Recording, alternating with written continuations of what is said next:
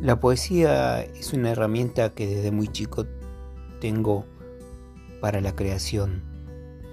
Y por supuesto tengo referentes, no muy complejos, a veces sí, pero que marcaron toda mi vida para impulsarme también a practicar un poco de este arte.